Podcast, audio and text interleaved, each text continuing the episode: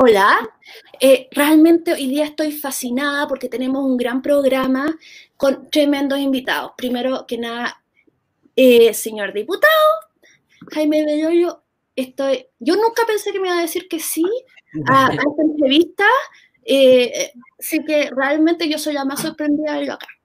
O sea, muchas gracias, sobre todo porque yo sé que este, no, que este no es un tema que bueno, este proyecto yo encuentro que súper valiente siquiera hablar de educación sexual. Hablar, decir esas dos palabras eh, en el Congreso, eh, hay que tener cuero chancho para hacerlo. Eso sí que mi admiración por ahí.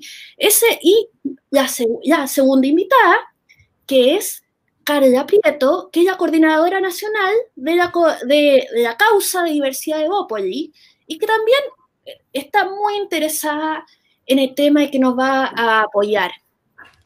Eventualmente se nos va a unir otra panelista que está tratando de conectarse. ¡Ah! Isadora. Hola, día. Que es nuestra panelista estable, que se nos une desde Melbourne, Australia, y que con quien vamos a conversar este tema tan importante. Entonces, eh, por lo que, bueno, yo quería partir leyendo el parrafito de lo que es la ley, para que, que, que carga la ley, que es el párrafo corto, lo que ya existe, para poder discutir. Bueno, eh, ¿qué dice la ley chilena sobre educación sexual? Que es la ley 20.418 promulgada en 2010. Los establecimientos educacionales reconocidos por el Estado deberán incluir dentro del ciclo de enseñanza media un programa de educación sexual el cual, según sus principios y valores, incluya contenidos que propendan a una sexualidad responsable e informe de manera completa sobre los diversos métodos anticonceptivos existentes y autorizados, de acuerdo al proyecto educativo, convicciones y creencias que adopte el proyecto, perdón, que adopte e imparta cada establecimiento educacional en conjunto con los centros de padres y apoderados. Esto es lo que hay. Eh, es lo que hay. Jaime, ¿por qué crees que, eh, cómo crees que, habían que habría que empezar a mejorar esto? A ver, como bien le Carla, o sea, primero, bueno, saludarte a ti, Beatriz, a Carla y a Isadora también, gracias por la, por la reunión, a, Lucas Blaset que está ahí detrás en los controles eh, y, la, posibilidad de conversar de esto. Tal como lee Carla, eh, hoy día la educación sexual no está pensada desde una óptica educativa, sino que está pensada únicamente de una lógica sanitaria. Y de hecho, tal como ella acaba de leer, más bien como en la prevención del embarazo adolescente. O sea, tiene un enfoque en la genitalidad y en la fertilidad. Pero como sabemos, la educación sexual es mucho más que lo genital. Tiene que ver con la afectividad, sobre todo quienes creemos que la sexualidad es una cuestión em, humana 100% y no puramente reproductictiva. Tiene que ver con la afectividad. Y hoy día hay una serie de Em, contenidos transversales que se llaman, porque, perdona que la en esto, pero cuando se construye el currículum, el currículum em, tiene, eh, lo, hace el Ministerio de Educación, por ejemplo, el currículum de biología, de historia, lo que fuera, lo hace el, Ministerio, lo aprueba el Consejo Nacional de Educación y después vienen los planes y programas, que es la, la manera concreta en la cual se tienen que pasar las materias. Esos planes y programas siempre, siempre, en cada una de las materias, lo puede presentar cada uno de los colegios. Entonces, ¿qué fue lo que nosotros dijimos? Dijimos, mire, dado nuestros resultados eh, en enfermedades de transmisión sexual, dada el desconocimiento que existe sobre sexualidad y afectividad en nuestros jóvenes y adolescentes, y además, dado lamentablemente los índices que tenemos de alto abuso sexual, necesitamos tener una educación socioemocional en los cursos iniciales, con un programa clarito de cada uno de los colegios, de manera de protegerlos a ellos frente a eventuales abusos. Hace algunos días atrás tuve una conversación súper interesante con la Fundación para la Confianza, en donde estaba eh, Paula Vergara, que es una especialista en, en, temas de abuso, y ella decía una cuestión muy potente, decía, mira, eh, lo que abusa el abusador es frente a ese vacío, frente a esa ignorancia a veces de el cómo se siente el propio niño, o sea, cómo saber cuándo se está transgrediendo su, cuándo es una conducta de connotación sexual que les transgrede. Eso es algo que, por supuesto, tiene que educarse a temprana edad.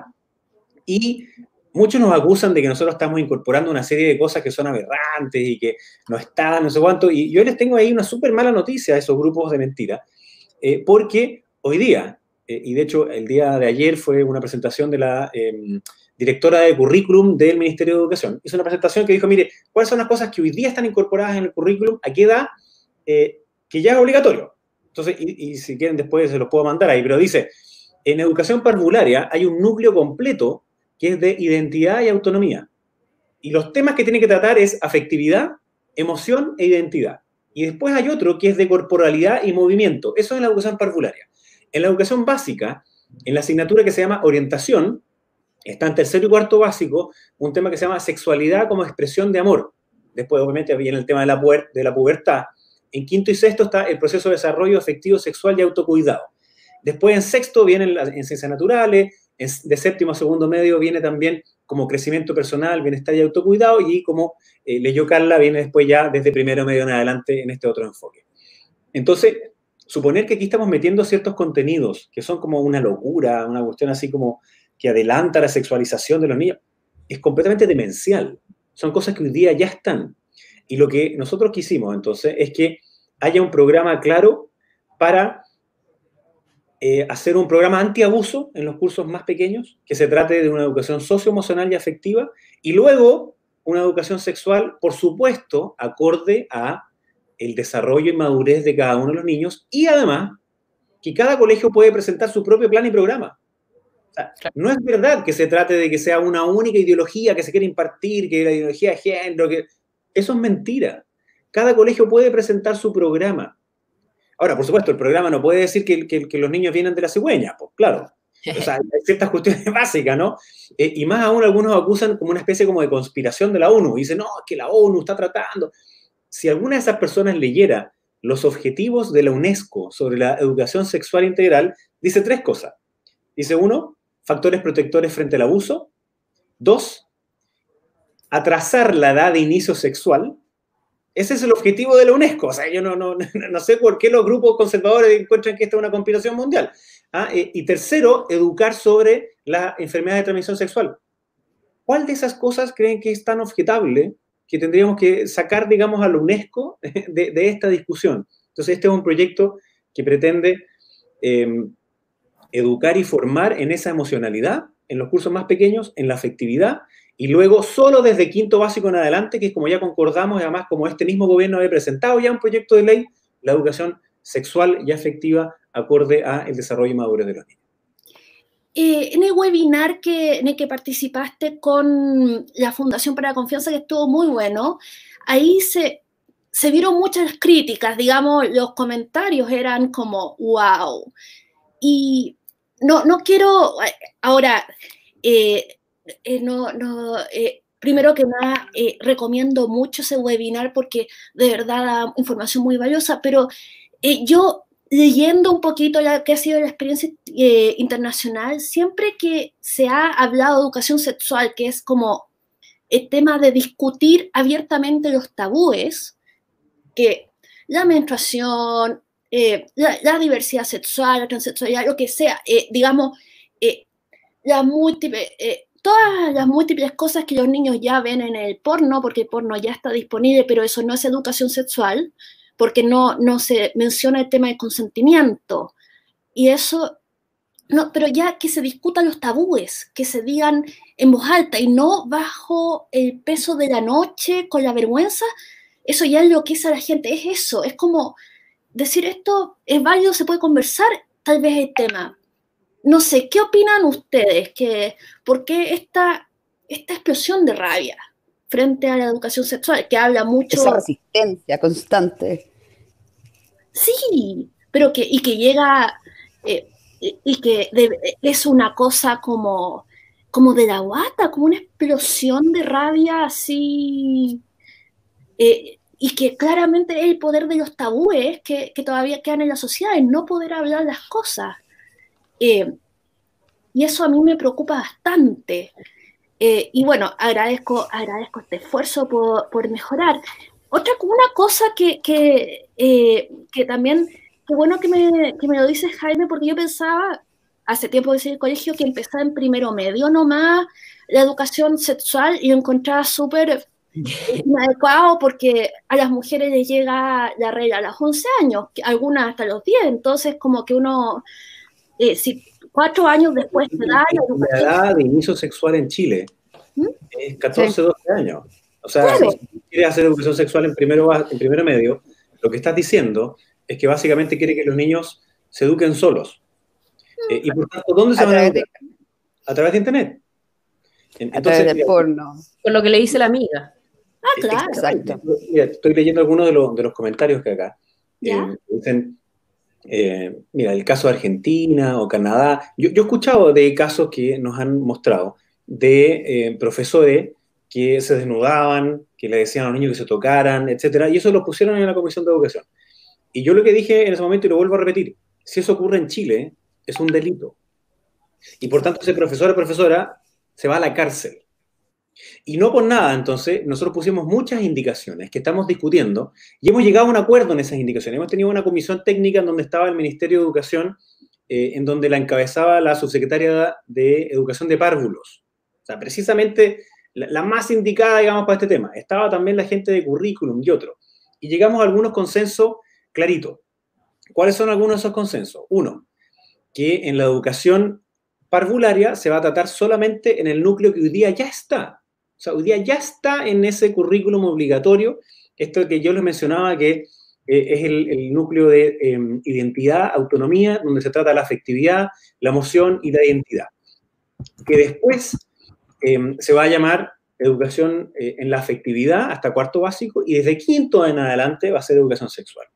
También estamos todos de acuerdo, transversalmente, de que es imposible que no participen los padres. O sea, sí o sí tiene que ser con los padres apoderados y cuidadores. Estamos todos absolutamente de acuerdo que además tiene que ser compatible con el proyecto educativo de cada uno de los colegios. Eso también es así, así como lo es en todas las otras materias. Por supuesto, tenemos algunas diferencias. No voy a decir que no las hay. Yo puse una indicación en donde eh, se obligaba a que los colegios le indicaran a los padres cuál era el contenido del programa que iban a ocupar y en qué días además lo iban a hacer. En eso tenemos diferencia con algunas personas de izquierda. Eh, y yo voy a insistir en mi tesis, me parece que es importante. Pero eh, insistir en esta como especie como de conspiración, me parece que es, francamente ridículo. Entonces, ¿en qué etapa estamos? Eh, probablemente en dos semanas más vamos a empezar la votación en particular. La idea es que el gobierno introdujera eh, y perdón que sea técnico en esto, una indicación sustitutiva que se llama, es decir, porque se presentaron como 110 indicaciones. Entonces había un riesgo de que frente a, votar uno sí, uno no, cambiar una coma, cambiar otra, te quedara cualquier cosa. Entonces por eso hicimos esta mesa al lado, para ponernos de acuerdo, y hay cosas transversales. Em, por de pronto el proyecto de ley no es mío, el proyecto de ley es del Camila Roja. Entonces algunos que me critican sobre la fundamentación del proyecto, yo les digo, oye, yo no escribí la fundamentación del proyecto. Claro, ahí se citan algunas cosas de las cuales yo no estoy de acuerdo. Y en el proyecto mismo había algunas materias en las cuales yo tampoco estaba de acuerdo tal como estaban tratadas. Por ejemplo, una que decía em, que, se refería a eh, el carácter laico. La definición del carácter laico decía independiente del el proyecto educativo. Y yo entonces lo cambié y dije, no, el carácter laico implica que es respetuoso de las distintas visiones religiosas, que es distinto. Claro. Eh, y, en eso teníamos una diferencia, pero ya la acordamos.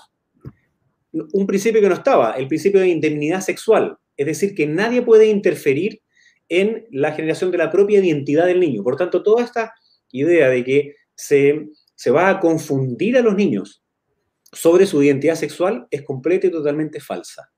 El principio de indemnidad sexual ya está contemplado en nuestras garantías constitucionales y no es necesario que todos los proyectos de ley que uno haga pongan todas las garantías de nuevo ya están presentes. O sea, no porque no estén en un proyecto significa que no están. No, están igual. Entonces, pero quisimos dejarlo todavía más expreso, así como siempre, eh, la, primacía, digamos, de la educación de los padres, que por supuesto que no la queremos quitar, al contrario, de, eso se trata. La educación sexual no puede ser en contra de los padres, pero no puede ser tampoco tardía, como bien decías tú, Beatriz, como una cuestión media tabú, en donde los cabros al final, cuando lleguen a primero medio, se mueren de la risa, si ya saben todo lo que les están diciendo y les parece ridículo. Llegan con magíster primero medio. entonces tenemos dos opciones. O, esperamos que aprendan por internet, ¿ah? sin ningún tipo de control y sin ningún tipo de filtro, o hacemos una cuestión ordenada para que sea una sexualidad responsable, una educación socioemocional en los primeros años, de manera a poder prevenir los abusos. Y por eso es que yo con tanta fuerza, digamos, lo apoyé y lo sigo apoyando a pesar de la cantidad de ofensas, mentiras, injurias, y, eh, que ha sido verdaderamente terrible. Pero, no, no, sí, sí, lo que pasa es que y lo va a seguir siendo. Entonces, yo creo que por ahí está el problema, que la gente está hoy día, hoy día específicamente, está todo muy polarizado y está con unos conceptos que son tremendamente radicales. Entonces, cualquier proyecto que tenga que ver con este tema, que es un tema delicado para las familias, mucha gente dice que es una imposición. Me están obligando a tener que entender a estas cosas extrañas que pasan lejos de, de mi normalidad, ¿cachai? Entonces, e, es complicado, es difícil. Nosotros tenemos un porcentaje de, familias conservadoras no menor, eh, mm. pero que no le enseñan a sus hijos cuando tienen que enseñarle, porque los hijos hacen lo mismo que hace cualquier persona. lo que pasa es que se lo esconden a la familia porque son conservadores en el fondo, hacen las cosas por otro lado. Es como... Entonces, no van a dejar de hacerlo.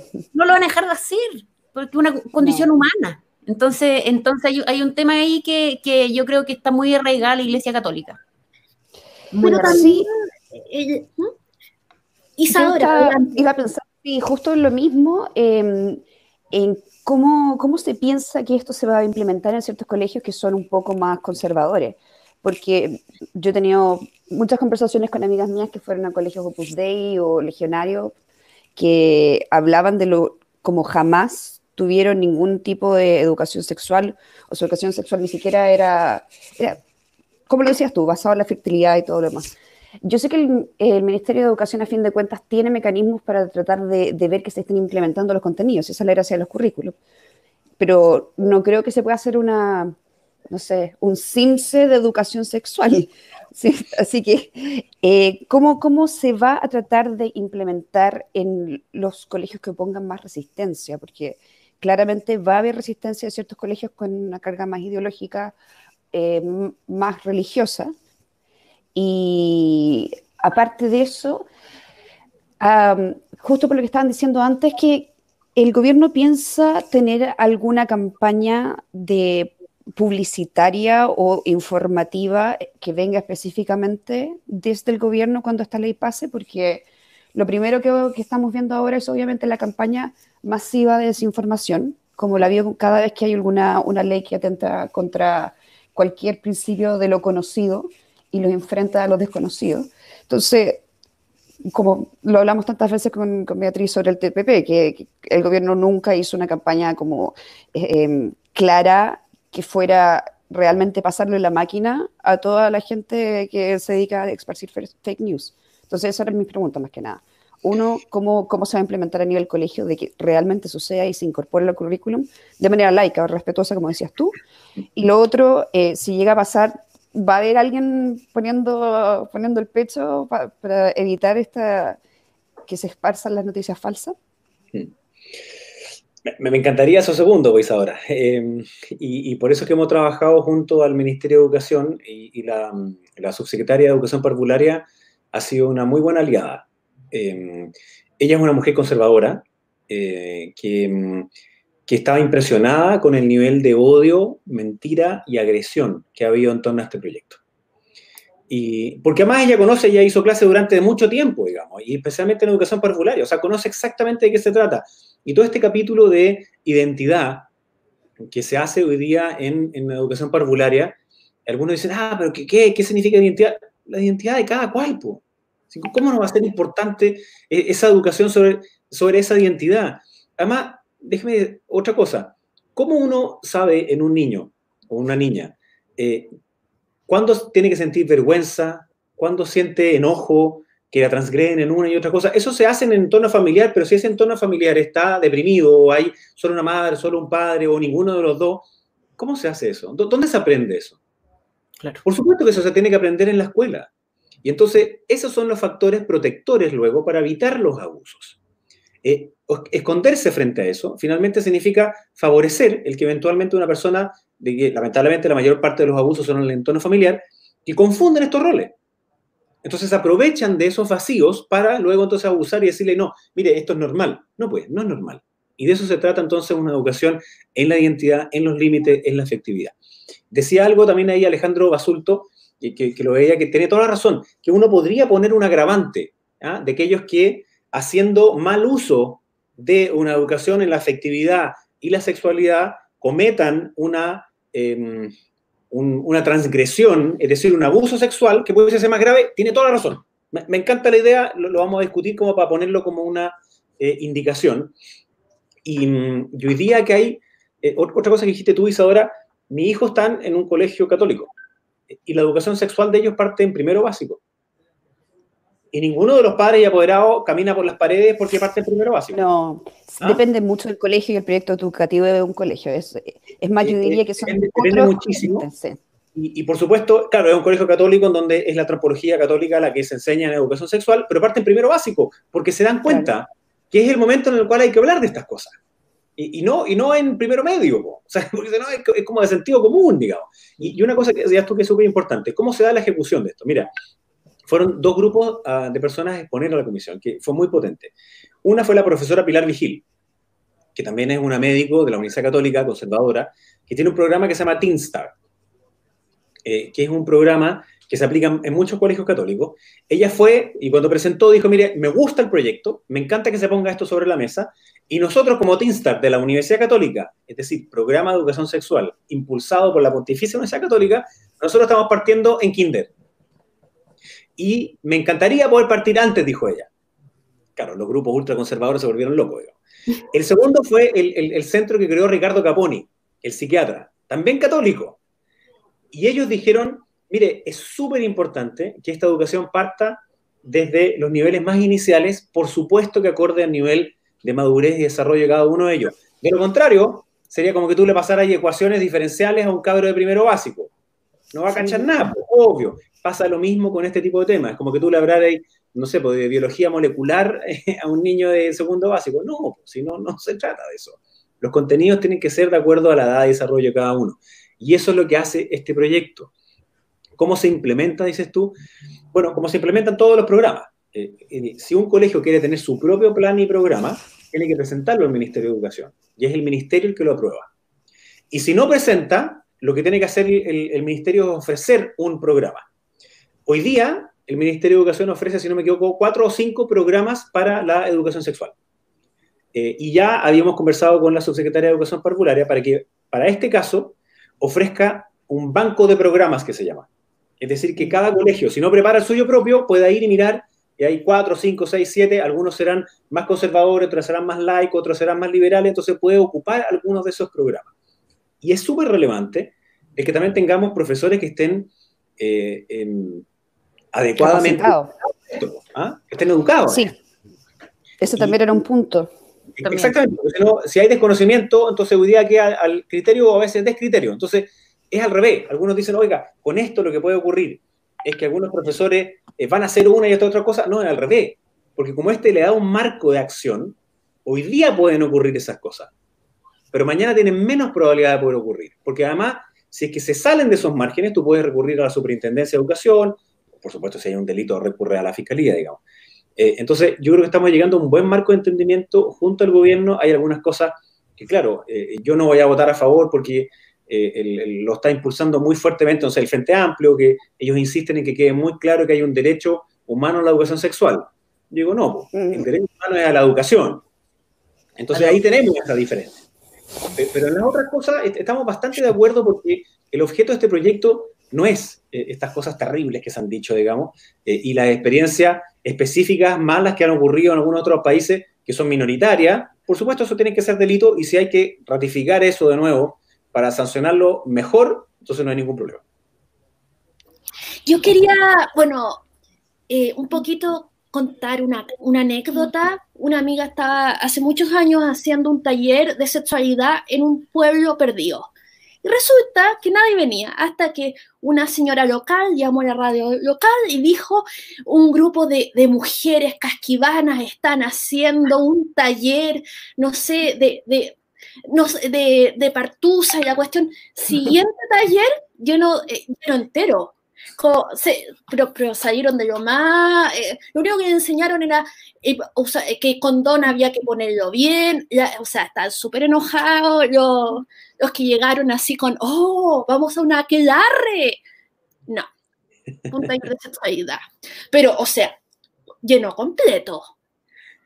Lleno completo. Eso nos da mucha risa. Pero una cosa que yo quería que, que, que, me ha causado, digamos, un cierto debate, es que, bueno, tú, es que como, eh, entre, como diputado eh, se me complica entre tú y usted, pero tú. Bueno, tú, tú, basta con el tú, por favor.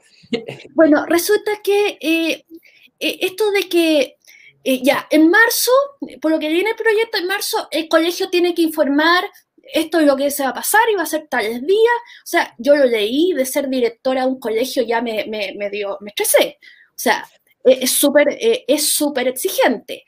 Y que los padres tenían que dar autorización expresa. No era como, eh, no, no, era, eh, no era ni siquiera. Entonces ahí con algunos empecé a debatir, oye, pero no debería ser así, porque en vez de ser autorización expresa, debería ser como que los padres, si no quieren, ahí tendrían que reclamar.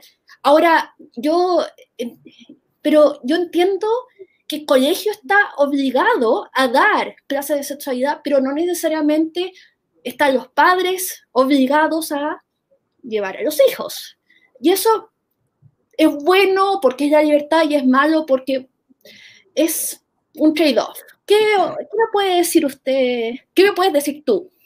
A ver, e, esa, esa indicación sobre la, información a los padres y, la pregunta a los padres la presenté yo. Y lo hice, entre otras cosas, porque, em, y, veo también aquí algunos de los comentarios de personas que son también radicales conservadores, digamos, que no les interesa la verdad, ni lo que dice el proyecto, ni lo que estamos conversando acá, eh, sino que simplemente el, insulto. Eh, la presenté yo porque yo soy un firme defensor de eh, mm, la libertad de los proyectos educativos.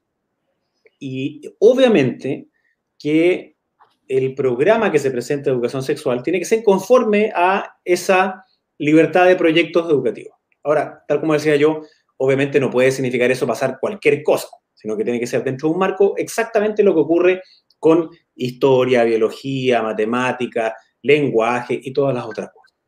Por eso es que hoy día ya existe este banco de programas y yo quiero volver a ratificar una cosa. Hoy día ya están todos estos contenidos incorporados en el currículum.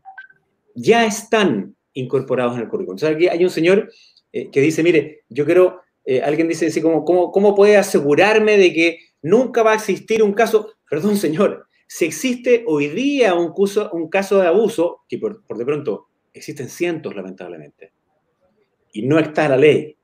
Esos casos, esas personas tienen que irse a la cárcel. Lo que estamos haciendo con este proyecto es precisamente es un proyecto antiabuso para generar los factores protectores cuando tienen que generarse esos factores protectores.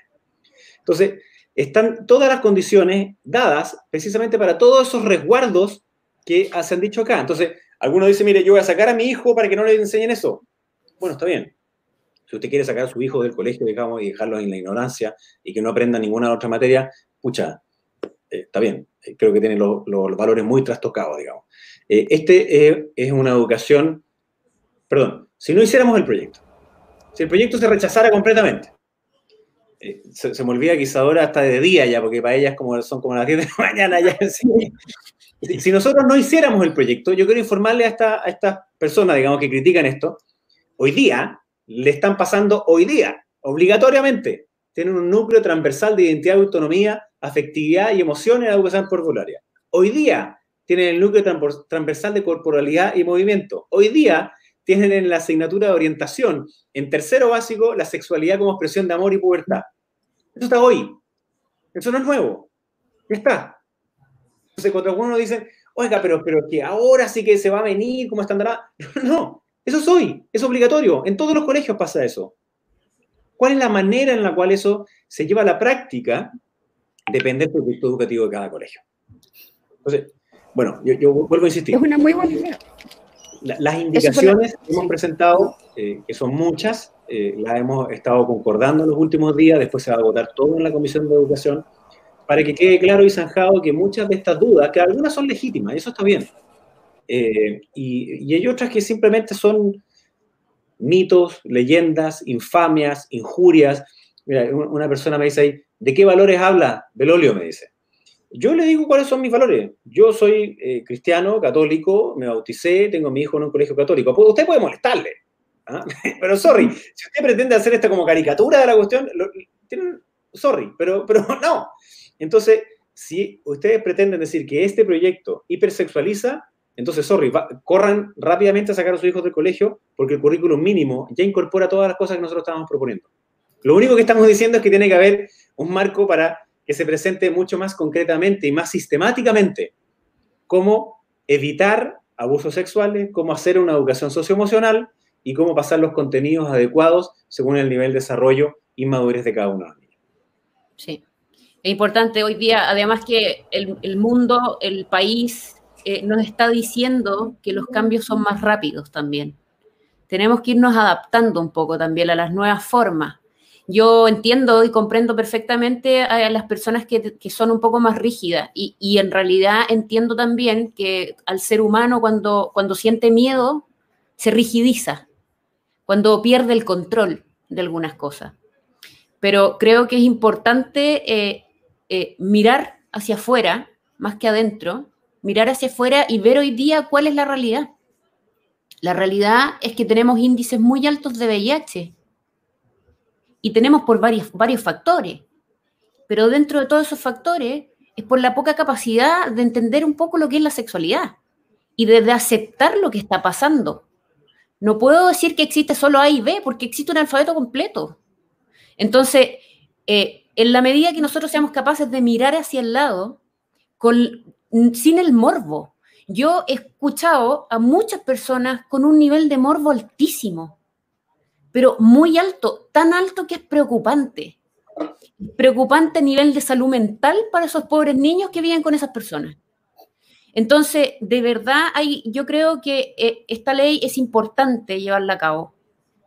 Es muy importante enseñarle a los niños, porque muchos incluso de personas, yo tengo 40 años, compañeras mías de colegio, fueron abusadas en su momento, pero para ellas no era algo malo, porque nunca le enseñaron eso.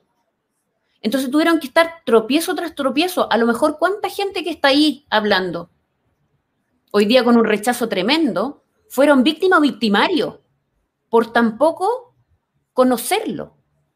Y hoy día están cerrándole la puerta a sus hijos de, no sentir ese tipo de agresiones de un tercero.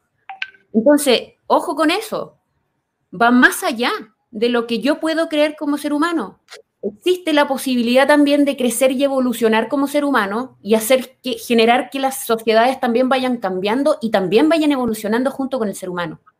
Yo creo que este punto es súper importante. También como explicar que existen familias diversas. Hoy día, hace, hace 30 años atrás, o incluso en los años 60, no existían las familias diversas como tal. Estaban escondidas. A veces practicaban hasta las lobotomías, porque no, no podía ser. Hoy día no, hoy día es una realidad. Entonces, ¿qué vamos a hacer? Tenemos que enseñarle a los niños, si nosotros tenemos que ir mejorando esto. ¿Cómo vamos a ser tan egoístas de no entregarle un mundo mejor a los niños? Y esta es una de las formas. Entonces, a mí personalmente me parece un poco difícil de comprender, pero, pero en el esfuerzo lo logro, porque sé también que eh, existe diversidad en los pensamientos y es válido. Lo que sí es que hay que entregarle la información adecuada y la objetiva, lejos del morbo, y la, mejor educación para que ellos también, como padres, sean capaces de, transferirle esa educación a sus hijos. Porque después tenemos cuántos niños que aparecen hoy día en la, televisión, cuántas chicas que se suicidan porque no fueron capaces de contar de una violación. Entonces, ¿cuántas Antonias tenemos a nivel nacional? Entonces, ojo los papás, es importante entregarle la información y la educación y la confianza a tu hijo para que te cuente a ti las cosas y no se lo cuente al compañero o al vecino porque el vecino claramente no le va a entregar la mejor, la mejor educación. Entonces, ¿por qué tenemos hijos? si no vamos a ser capaces de educarlo? Hay varias cosas con respecto a eso. Uno, obviamente, cuántas Antonias hay y otros, cuántos victimarios, como lo estabas diciendo tú, existen. Eh, la educación al consentimiento, a fin de cuentas, sería evitar que haya gente que crea que ese tipo de cosas se puedan hacer o que considere que estén bien. Incluso los niños al momento, cuando eres chico, muchas veces exploras cosas sin saber lo que estás haciendo y podrías sin, sin quererlo abusar de alguien o provocar algún trauma. Como lo escuchaban en historias de muchas amigas y amigos que en su infancia tuvieron encuentros sensuales sin siquiera saberlo. Esto, esto es para evitar cualquier tipo de abuso y evitar que creemos abusadores también. Eh, pero la resistencia siempre va a estar, por desgracia. Eh, siempre va a haber gente, no solo por ser conservadores, sino es, en base a la ignorancia, no tiene nada más que, que, eso, es la ignorancia de que uno, no tiene ni idea de lo que están leyendo, no saben de lo que nos están hablando, dos, está la polarización que mencionaba Carla, que hoy en día todo es salgámonos de la ONU o, no sé, identidad de género hasta en los cereales, como que eso son las visiones que tiene ahora el, el ser humano común en las redes sociales. Eh, pero todo viene de la ignorancia y yo muchas veces he creído que los papás que no quieren educación sexual es porque ellos mismos saben que no saben. Mm. Y como no saben, se sienten estúpidos. Como que no, no quieren admitir que no tienen idea de lo que están hablando y prefieren que su hijo no, lo, no entiendan nada. Eh, y en esta misma ignorancia eh, también no quieren admitir que sus hijos están teniendo relaciones sexuales tan temprano como 12 años. Ellos piensan que a ellos no les pasa, que a su hijo no les pasa, que sus hijos no tienen sexo, que sus hijos no se transmiten enfermedades. Eh, y por desgracia no creo que se pueda hacer mucho contra eh, una, ese, ¿cómo lo podría decir? Esa resistencia interna que va a tener mucha gente al respecto. Creo que lo que dijo, dijiste, perdón, sobre esa salvedad que incluyeron de que los, los padres tuvieran que saber qué es lo que se estaba pasando, es un, es un gran paso a demostrarles confianza a los, a los apoderados, para que no sientan que les están imponiendo nada. Van a haber algunos que se resistan, pero yo creo que esa, esa idea fue muy buena y creo que valora la, la autonomía del ser humano también, al decirle a los papás, miren, bienvenidos al proyecto y bienvenidos a, crear a, criar niños que no vayan ni a abusar ni a ser abusados. Jaime, quería yo decir, eh, hacerte una pregunta, porque hay una indicación que me parece que es cortita sobre el derecho de los niños a, ser oídos, a participar. Me gustaría que, que, que, un poquito, eh, suena bien, pero son dos líneas, me gustaría que te un poquito más. Oye, ya, al tiro. Eh, veo también un par, un par de comentarios de una persona que no sé cómo se llama, porque dice como Rooney. Dice que cómo, cómo me aseguro eh, de que se van a aprobar las indicaciones. Em, bueno, yo no tengo una manera de asegurarme, ¿no? Pero, pero por eso es que hicimos esta comisión técnica, de manera de generar concurso, o sea, eh, una aprobación más transversal. Y en esa comisión técnica ya tenemos acuerdo transversal de algunas cosas. Uno, que la educación en preescolar eh, solo se va a llamar educación en la afectividad. Exactamente lo mismo que estoy día. Dos, que la educación de primero cuarto básico es educación afectiva y socioemocional. Tres, que la educación desde quinto básico en adelante va a ser educación sexual, tal como lo propuso este mismo gobierno cuando presentó el proyecto de ley y se basaba en los malos indicadores que tenemos sobre conocimiento de, eh, por ejemplo, de traspaso de enfermedad de transmisión sexual. Eh, que además han aumentado mucho en, en Chile, en los jóvenes. Sí. Eh, y, eso parece que algunos no quieren ver esa realidad. Eh, los mayores saltos que hubo en Chile sobre contagio de VIH no era solo entre homosexuales de treinta y tantos años, no. Eran jóvenes de 14, 15, 16, 18, que tenían conductas heterosexuales también. Entonces, suponer que esto es una cuestión como que no le va a tocar a nadie, entonces es, absurda, porque de nuevo, es no ver la realidad que hoy día estamos viviendo. Otro consenso que tenemos, que siempre, siempre los proyectos eh, tienen que ser compatibles con el proyecto educativo de cada colegio. O sea, el programa es compatible con el proyecto educativo de cada colegio, que no es verdad que hay un único programa que viene bajado desde la ONU, eh, de, de, la ideología de género. No, no, no. Eso es mentira completa y total. Hay total acuerdo en que eso no va a ser así. Entonces, para que no me siga preguntando lo mismo, las indicaciones se van a aprobar porque generamos un acuerdo transversal. Eh, entonces, si se llegan a rechazar es porque no hay acuerdo transversal. Y en estas cosas que le acabo de mencionar hay un acuerdo transversal. ¿Puedo asegurarle que son los 13 votos de la comisión? No, pero que sí van a ser más de 7. Eso se lo puedo asegurar de todas maneras. Eh, segunda cosa. Eh, aquí hay una señora que dice, Ángela Silva, Jaime Blor nos dice que somos ignorantes. No, yo no he dicho nunca jamás eso. así que no sé de dónde la saca. probablemente, no sé. Yo lo que estoy diciendo es que es muy difícil. Yo tengo cuatro hijos. Tengo cuatro hijos hombres, además. De 11, de 9, de 5 y de 2 meses. Y es difícil hablar de sexualidad con ellos. A uno no le enseñan como papá. Las guaguas no vienen con un manual de instrucciones. Así como, oiga, haga esto en este momento, esto. No. Uno va aprendiendo en el hacer también. Y uno le delega muchas cosas al colegio.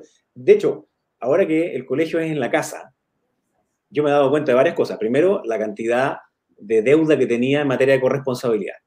Gigantesca. Porque por mi pega, yo llego tarde muchas veces.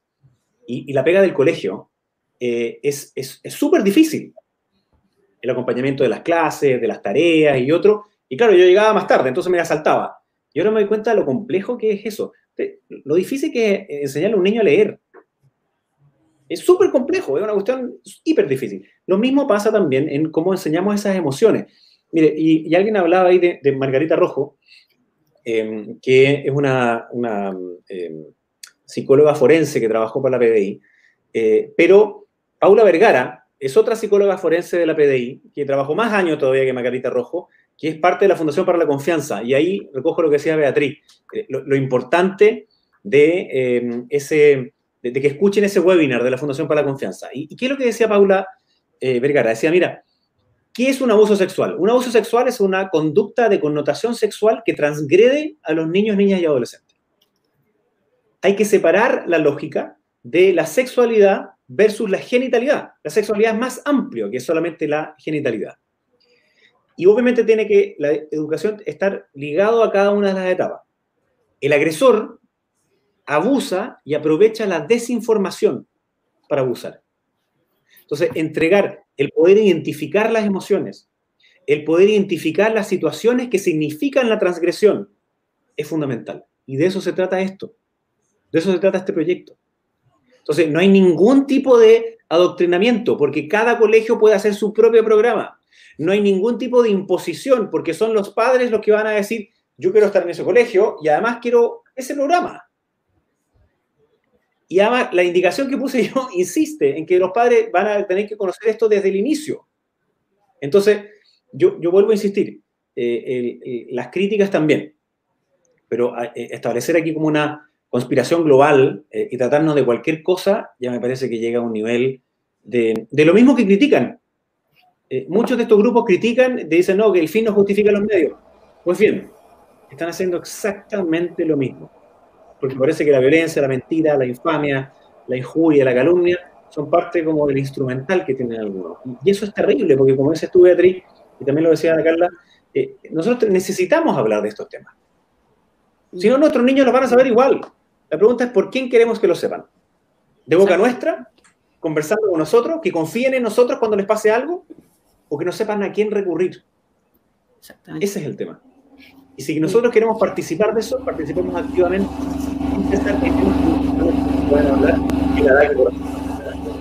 Es que eh, es muy bueno que hayas mencionado lo, de, lo del colegio y lo difícil que es educar niños, porque por, eh, por alguna razón los profesores estudian cinco años para ser profesores. Necesitan entender cómo eh, aproximar los contenidos a los niños, cómo medir que los contenidos estén siendo adquiridos, O sea, enseñar es una profesión, no es algo que, lo pueda hacer cualquiera, sino todos los niños estarían teniendo clases en sus casas con sus papás y aprenderían lo que los papás quieren que aprendan. Por algo hay currículums nacionales de todo tipo y eso es lo que hay gente que no está, no está viendo, de que no enseñar estas cosas pone a sus hijos en desventaja. Es como si sacara ciertos contenidos de matemática o de ciencia en un colegio y los enseñaras en el otro y a fin de cuentas los niños que tuvieron ese contenido van a ser los que están en ventaja en el mundo. A los cabros que sí les enseñaron inglés van a salir del colegio sabiendo más que los que no le enseñaron y están en desventaja aquellos que no tuvieron esos contenidos. A toda aquella gente que está en el chat diciendo, oh, es que mis niños no necesitan saber esto, sí necesitan saberlo, porque si no están en desventaja comparativa con niños que van a tener una efectividad emocional mucho más sana, que van a saber identificar situaciones de abuso. O sea, eh, me parece súper irrisorio que la gente diga, esto va a hacer que nuestros niños estén sexualizados cuando es al revés. Lo que se quiere es que no lleguen a instancias de sexualización. Eh, yo no sé exactamente de dónde vienen todos estos miedos, pero entiendo que probablemente simplemente los papás eh, están preocupados por sus hijos, pero están preocupados de la manera incorrecta. Em, y hablando del, proyecto mismo, em, hoy en día quería verlo como de nuevo, ¿cómo, se van a medir esta, estos contenidos a fin de cuentas, eh, al dejarlo en manos de, los colegios? ¿Hay algunas cosas que no puedan no, no enseñarse? Por ejemplo, si, un colegio tiene em, su propio plan, hay cosas que, que son mandatorias que no pueden enseñarse en los colegios? ¿Hay algo, ¿Hay algo que tenga que ser transversal a esta educación? Esa fue una de las discusiones que tuvimos el otro día con la, con la jefa de currículum. Eh, y, este proyecto nos está creando una, eh, una asignatura nueva, eh, sino que el proyecto lo que dice es que los contenidos transversales que hoy día están contemplados en los distintos programas, es decir, eso como te estaba leyendo antes, ¿no? Em, que no sé, pues en, en educación básica, la asignatura de orientación tiene que tratar el tema del crecimiento personal, dentro de los cuales está la sexualidad como expresión de amor. Que en la parvularia tiene que tratar el núcleo de identidad y autonomía, que es emoción e identidad, eh, que es de corporalidad y movimiento. Y, por tanto, cuando es corporalidad y movimiento, a los niños de pre-kinder y kinder les hacen hacer un dibujo de este niño o niña, eh, y, ninguna de las personas cuando hace ese dibujo significa que tiene una connotación sexual. O sea, quien piensa que hacer un dibujo por parte de un niño prekinder tiene una connotación sexual, es que en su mente tiene un problema, digamos. No, no, no es el niño el que lo tiene. Justamente. Entonces es al revés. Quien piensa que cuando un niño eh, eh, abraza a otro significa una connotación sexual, significa que él tiene un problema grave, digamos. Eh, y, de ahí que cuando algunos te ocupan estos ejemplos de que, mira, esta profesora hizo esto en un caso, este otro hizo esto en este otro caso, por supuesto que pueden ocurrir casos aberrantes, como lo hemos conocido en nuestro país lamentablemente y lo hemos conocido en otras partes. Y eso ya tenemos claro cuáles son las sanciones para esos casos. Entonces, e, este le da un marco quizás un poquito más estrecho para que no puedan ocurrir esos abusos, porque cada colegio va a tener que tener exante, preparado, su programa de qué es lo que se va a pasar y cómo se va a pasar. Y algunos dicen, oiga, ¿y, puedo salir, puedo sacar yo a mi hijo de esto? Chuta, pero, pero eso significaría que, ¿qué? que un colegio pueda eh, decidir que cuando pase, no sé, ciencias sociales, eh, va a decidir que le va a pasar a los niños que la Tierra es plana, ya que está de moda. Eh, ¿Y puede hacerlo? No, pues no puede hacerlo. es un currículum mínimo, digamos. Ah, y, la Tierra no es plana, entre otras cosas. Entonces está bien. Lo que suele ocurrir es que me topo mucho con estos grupos que dicen que todo es una conspiración global, de que el COVID es mentira, eh, de que la, Tierra es plana eh, y de que la teoría de la evolución es mentira. Entonces yo digo, ¿saben qué más? Pucha, sorry, pero vámonos un poquito a la ciencia. Eh, y la ciencia lo que tiene muy claro es que necesitamos educar a nuestros hijos, no solamente, hay, un proverbio chino que me encanta, que dice, la educación no es un vaso por llenar, es un fuego por encender. Es decir, no significa de llegar y meter conocimientos y como lo lleno y listo, se acabó. Esa fue mi pega. No, pues. La pega de educar es mucho más que eso. Es, formar íntegramente. Y esa formación íntegra tiene también que ver con lo emocional.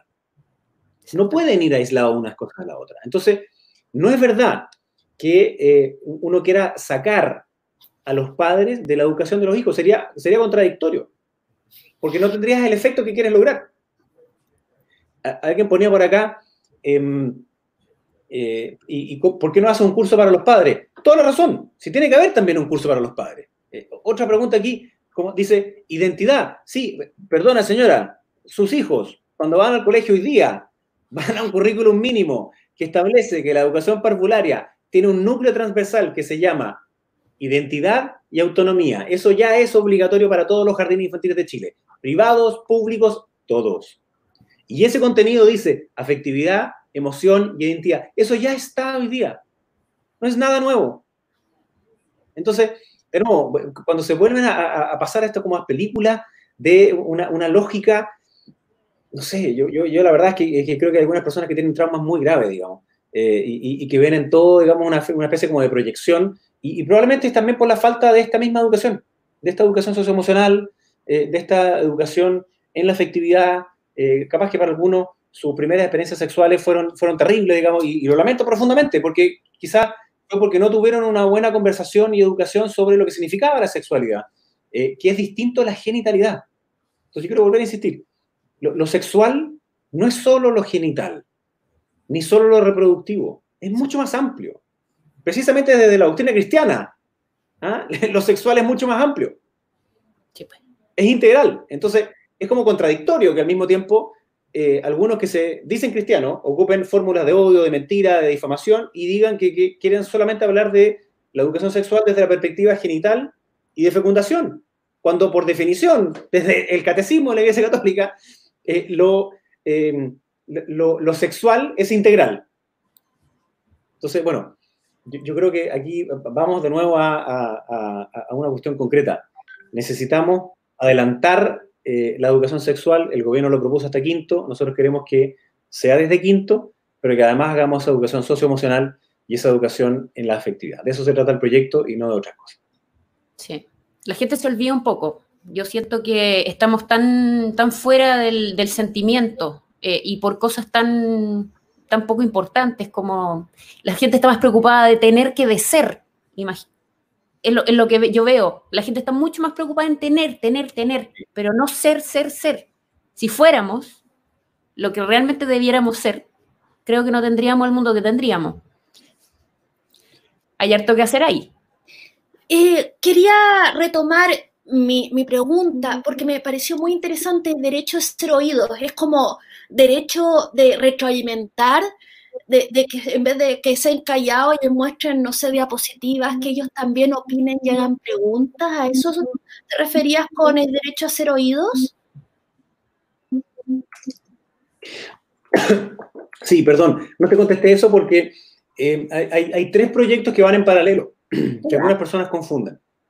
El, proyecto de eh, educación en la afectividad y sexualidad no se llama ESI a todo esto. ¿ah? Ese proyecto no existe, existe solamente mundo. Ese proyecto se llama Educación en la Sexualidad y la Afectividad. E, ese es un proyecto que es completo y totalmente independiente de otro proyecto que está hoy día en el Senado, que se llama Proyecto de Garantías de la Niñez. Y es en ese proyecto en donde unos senadores de oposición pusieron este artículo en que los niños tenían que participar de las marchas y no hacer otras cosas. No tiene nada que ver este proyecto con eso. Ah, ya. Nada que ver. Y hay otro que es el proyecto del servicio de niñez, ¿no? del Sename. Ya. Para decirlo más fácil. Lo que pasa es que esos dos se mezclaron porque eh, en, una comisión mixta al final, un grupo también de parlamentarios de oposición puso una indicación que decía que solo podía cambiarse el Sename cuando se aprobara este otro proyecto de garantías de la niñez. Y hoy día el gobierno ingresó un veto para cambiar dos cosas. Uno, sacar ese artículo que decía que solo se podía cambiar el Sename cuando se aprobara otro proyecto de ley, porque es una cuestión ridícula. Y segunda cosa, em, que es eh, sobre... Eh, ay, pucha, se me acaba de olvidar el, término. Em, como el desarrollo natural, digamos, en donde los niños van tomando más... Em, eh, ¿Autonomía progresiva? Justo se me cortó entre medio. Autonomía, progresiva. Eso, perdón. Sobre la autonomía progresiva. Eh, que, esta idea de que como que la autonomía progresiva eh, significa quitarle a los padres los hijos. Nada más alejado de la realidad. La autonomía progresiva implica que tú no puedes tratar exactamente igual a un niño de 4 que a un niño de 15 años. Parece que se cortó entre medio. Decía que, no, no puede ser que eh, que, tú trates igual a un niño de 4, 5, 6 que un niño de 10, 11, 12, 13. De eso se trata la autonomía progresiva. Entonces, la indicación que pone el gobierno dice, mire, em, autonomía progresiva implica que los contenidos y el desarrollo es de acuerdo a la edad y madurez de cada uno de los niños. Y aquí hay una persona que me dice, eh, eh, está siendo agresivo en las entrevistas. Lo que pasa, eh, que a quien me escribe eso, yo quiero contarle que desde mm, hace 70 días que tengo que estar lamentablemente con protección policial debido a amenaza en mi contra. No por, no por esto, pero por otros proyectos. Y los últimos 30 días he recibido ataques brutales, sistemáticos, a mí, a mi familia, a mi señora, por grupos conservadores radicales eh, en donde envían mensaje realmente impresionante. Entonces, perdón, si, es que me enojo en algo, pucha, simplemente lo que estoy haciendo es defendiendo la integridad de mi familia, porque la cantidad de odio desparramado en torno a esto y esa información ha sido brutal. Y por supuesto, yo estoy evaluando el querellarme penalmente contra algunos grupos que han hecho una difamación con objetivos políticos porque no les interesan los niños, les interesa más bien una cuestión política, simplemente hacer pedazos, digamos, a aquellos que piensan distinto.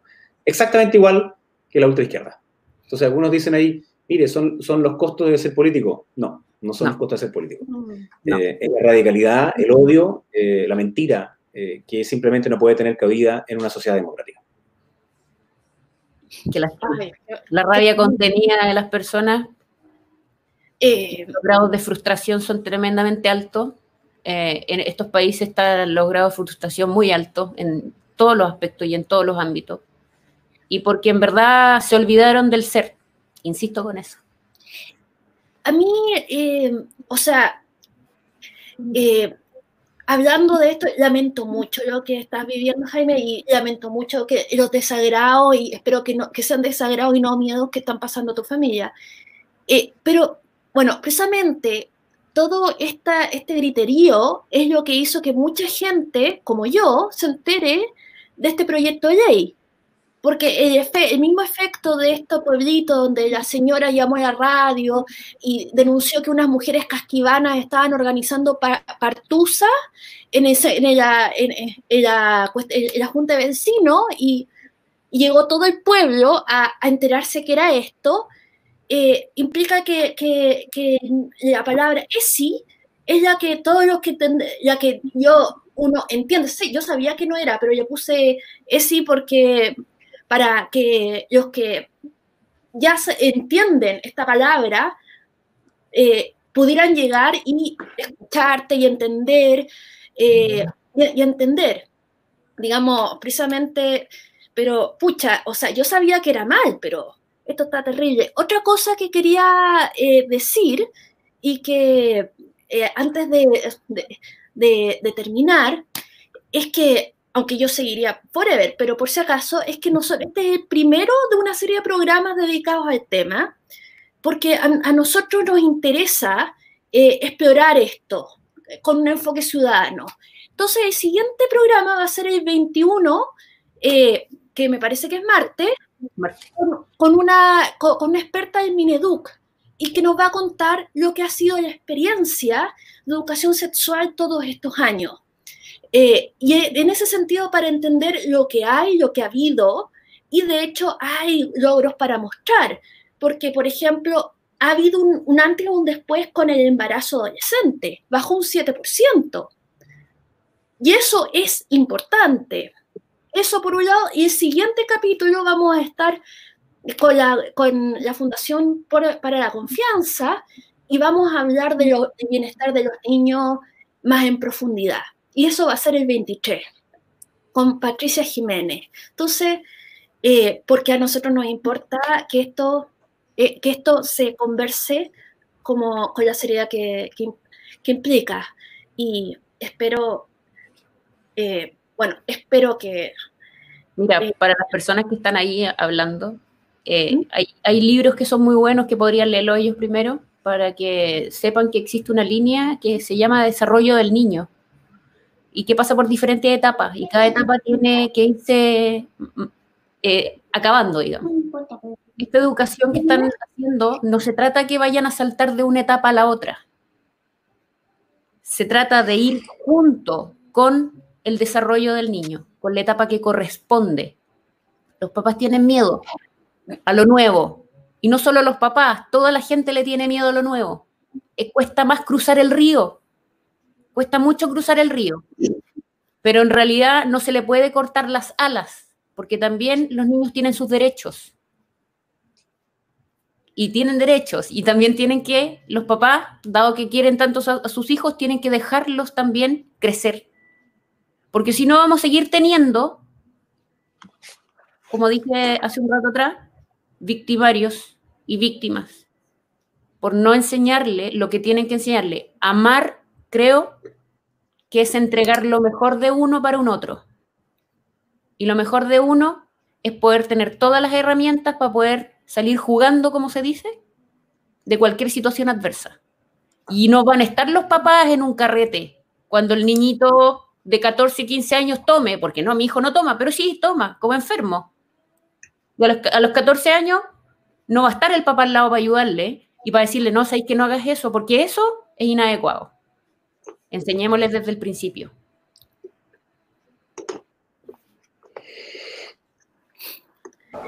Oye, realmente, como que te salió el corazón, Carla.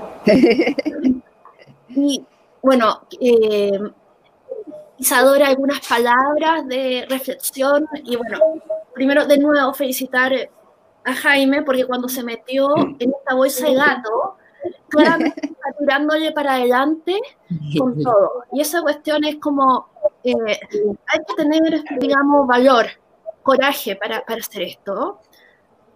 Eh, Isadora, ¿quieres decir algo? ¿Algunas últimas palabras? Sí, bueno, de lo que tú estabas hablando de, que en el, en el, canal estamos como eh, preocupados e interesados en este tema.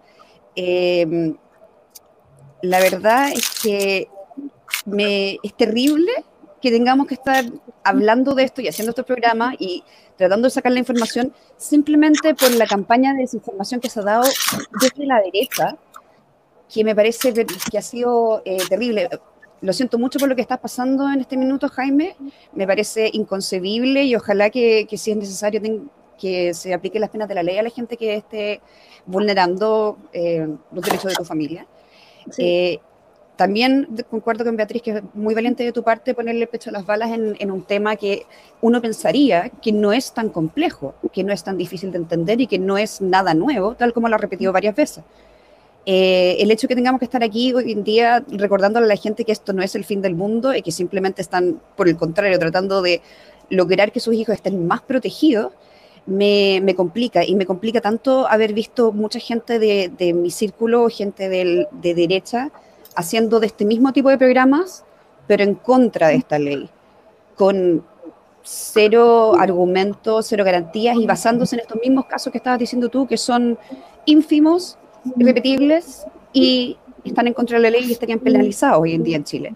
Eh, ojalá que si los que nos están escuchando allá afuera, que toda esta gente que está haciendo esta campaña de desinformación, por favor paren. por favor paren porque le están haciendo un daño a sus hijos y están haciendo el ridículo.